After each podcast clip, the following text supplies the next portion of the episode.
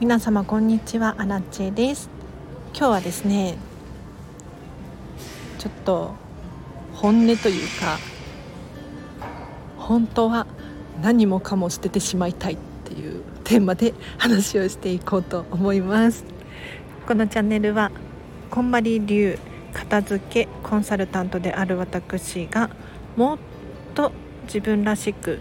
生きるためのコツをテーマに配信しているチャンネルでございます。ということで皆様いかがお過ごしでしょうか？アラチアですね。今日ちょっとショックなメールが届きまして何かというとディズニープラスさんが12月から値上げするっていう話なんですよ。今までね1000円くらいだったんですけれどそれが今現会員の人は全員1300円に自動的に切り替わりますっていう内容のメールだったんですけれどプランがね2種類あって1300円プランか990円プランか選べるんですよ。だからちょっとランクを下げて990円の方に設定し直そうかななんて思っておりますが今日の本題いきましょう。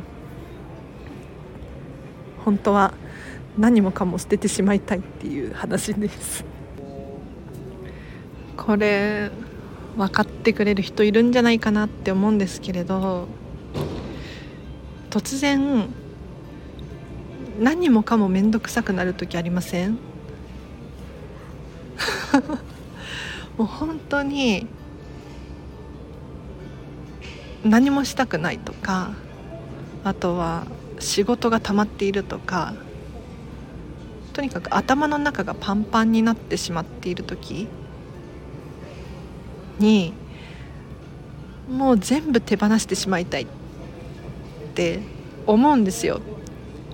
で私は割とミニマム気質で本当のミニマリストさんとは違うとは思うんですが物量はねそれほど多くないんですよ。ただそれでも全部捨てちゃいたいくらいなんか感情がうわーってなる時があって例えば書類関係もうこんなのいらないよって思う時があるんですよ。でも書類ってなくなったら困るものってあるじゃないですか。でももうね後ろの方に私の後ろの方に黒アラチェがもうそんな書類なんてなくてもなんとかなるよと。再発行とかできるでしょ。なくしたらなくしたで 電話とかすればなんとかなるっていう黒アラチェがいるんですね。で確かにその通りかもしれないんだけれどだからといってね契約書とかをポンポン捨てたらいけないよねっていうこの葛藤が あるんですよね。他にもねなんかもう食器とかもいらないじゃんとかグラスとかも正直いらないでしょとかって言ってるこう黒あらちがいるんですけどでもねよくよく考えると冷静になれば分かるんですけれどお気に入りのカップたち食器たちだし使ってるんですよね、まあ、なきゃないでなんとかなるかもしれないんですけれどお花とか買った時にグラスとか花瓶代わりに使えてすごく便利なんですよ。で最近ハウスツアーとかも始めたのでお客さんがいらっしゃるからグラスがねあるとやっぱりいいんですよね。でこれ本当はダメなんですけれど何でもかんでも捨てるマシーンになるっていうのはすごく危険信号でこれこんまりさんも何だったかな？片付けノイローゼで倒れたことがあるとかって 言ってたんですがなんかこんまりさんもね学生の頃にとにかく捨てることにはまってたんですって。何でも捨てる。もう捨てると快感だしすっきりして片付けもしやすい。なんだけれど片付けても片付けても雑然とした雰囲気っていうのかな。こんまりさんが言ってたニュアンスと違うかもしれないんですがなんか違かったんですって。で何が違うのか分からなくてじゃあもっと捨てればいいんだと思ってとにかく捨てるもの探しをずっとしてたらなんかもうねめまいがなんか倒れちゃったらしいんですよ。で数時間後に起きて気が付いたのが捨てるものを選ぶんじゃなくって残すものを選ぶんだっていうところに落ち着いたんです。って一見ね捨てるものを選ぶことと残すものを選ぶことって同じように感じますよね。けれどねこれまるで反対なんです。本当にびっくりするくらいまず気持ちが楽です。捨てる捨てるもの探しというのはないところを見ちゃうんですよ。これは可愛くない。これは色が違う。これはサイズが合わなかった。これは買ったけれど着ていないと。なんかとにかくネガティブな原因にたどり着くと。一方で残すもの探しっていうとすごくポジティブなんです。これは誰々にもらったお気に入りでとかこれは私が頑張った時のまるでとかとにかくねすごくハッピーな気持ちにさせてくれるんですよ。でそうではないもの残すものではないものたちは感謝して手放すっていうのが私たちが伝えているこんまりメソッドなんですけれどもうね私もね本当にもう全部捨てちゃい捨てちゃいたいって心の底から思う瞬間があってイライラしてる時とか、まあ、女性だからねあのストレスがたまる時あるじゃないですか。ホルモンバランスがなんやかんやとかね。もうそういう時に本当にうんざりするんですよ。何にもなければいいのに でもよく考えたらこの子たちがいることで自分は幸せなんだよね。なのでちょっとアラチェねうんもう少し物を減らしたいなっていう気持ちがあるのでそれはおそらく本音だと思うのでちょっともうちょっと減らそうと思います、まあ、ただね物を減らす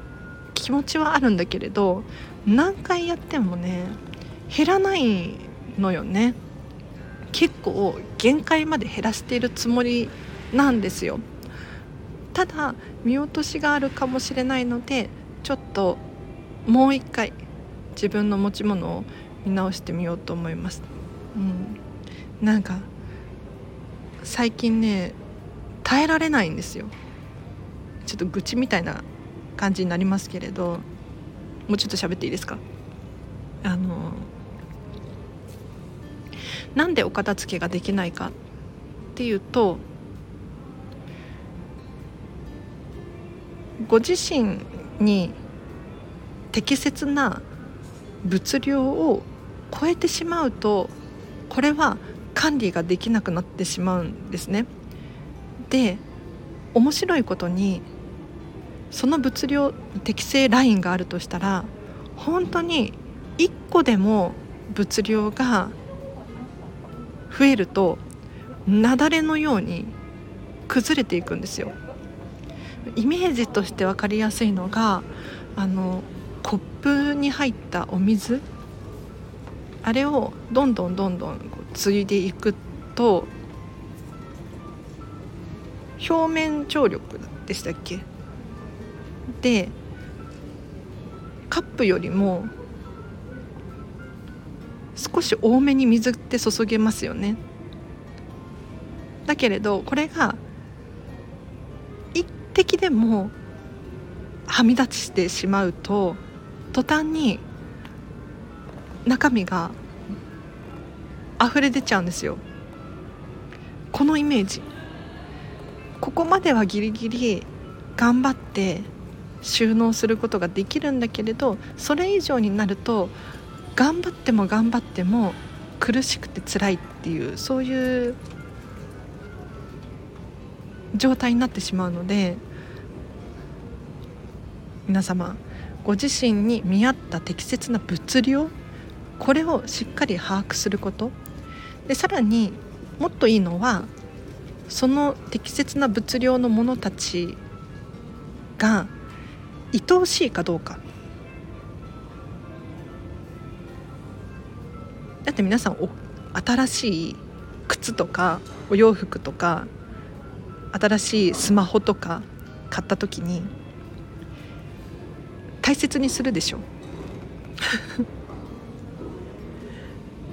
なんだけれどそれがどんどん慣れてきてしまって徐々に扱いが雑になってきたりするんですがその現象と同じで全てのものがお気に入りである。っていう場合やはりね丁寧に扱うことができてちゃんと管理ができるんですよね。なのでもし収納困ってますとかお片付けできないんですっていう方がいらっしゃったら物量がまずは適正じゃない可能性があるっていうのと自分が心から好きって思えるものかどうかこのチェックはしないといけないですね。ということで今日は何もかも捨ててしまいたい時があるっていう テーマで話をしましたがいかがでしたでしょうか？ちょっと物量オーバーかな近々自分自身でもう一回自分の持ち物を見直してもし万が一それでも納得ができなかったら片付けコンサルタントの人に来てもらおうかな。結構ねあのこんまりコンサルタント同士で片付けのレッスンに来てもらうっていうことはあるんですよ。本当に。あの人ってどうやって片付けを教えているんだろうっていうことももちろんなんだけれどやはりね自分では自分のことが分からなかったりするのね。なので私昨日も実はこんまり仲間の時間の片付けセミナーに参加してきたんですがすごく良かったです。本当に強制力を借りるっていうのかな。お金を払うとやらざるを得ないですよね。なんかパーソナルジムとかあるじゃないですか。体を動かした方がいいのは分かってるんだけど自分一人の力では頑張れないっていう時にパーソナルジムの予約を入れたりするともう強制的にやらざるを得ないから頑張れますよね。その結果いい方向に変わるんですよ。なのでちょっとあもうこのグダグダ話すのやめて。今日は以上です。最後にお知らせとしてはこのチャンネル初めましてという方いらっしゃいましたらチャンネルフォローを忘れずに、えっと、また聞いていただけると嬉しいです。でこの放送良かったよって思う方いらっしゃいましたらいいねボタンを押してください。それからフェムパスさんでウェブ記事書いております。フェムパス片付けで検索していただくとリンクが出ますえっ、ー、と出てくると思います。もしくはリンク貼っておくのでそちらからもチェックしてください。あとね12月の頭に京都に行きたいなっていう予定があるんですがそれだけのために京都行くのはちょっと億劫億劫っていうかなんかもったいないなっていう気がするのでもし皆様の中に京都もしくはその周辺にお住まいの方で私アラチェの対面片付けレッスンもしくはコーチングとかあとはうちの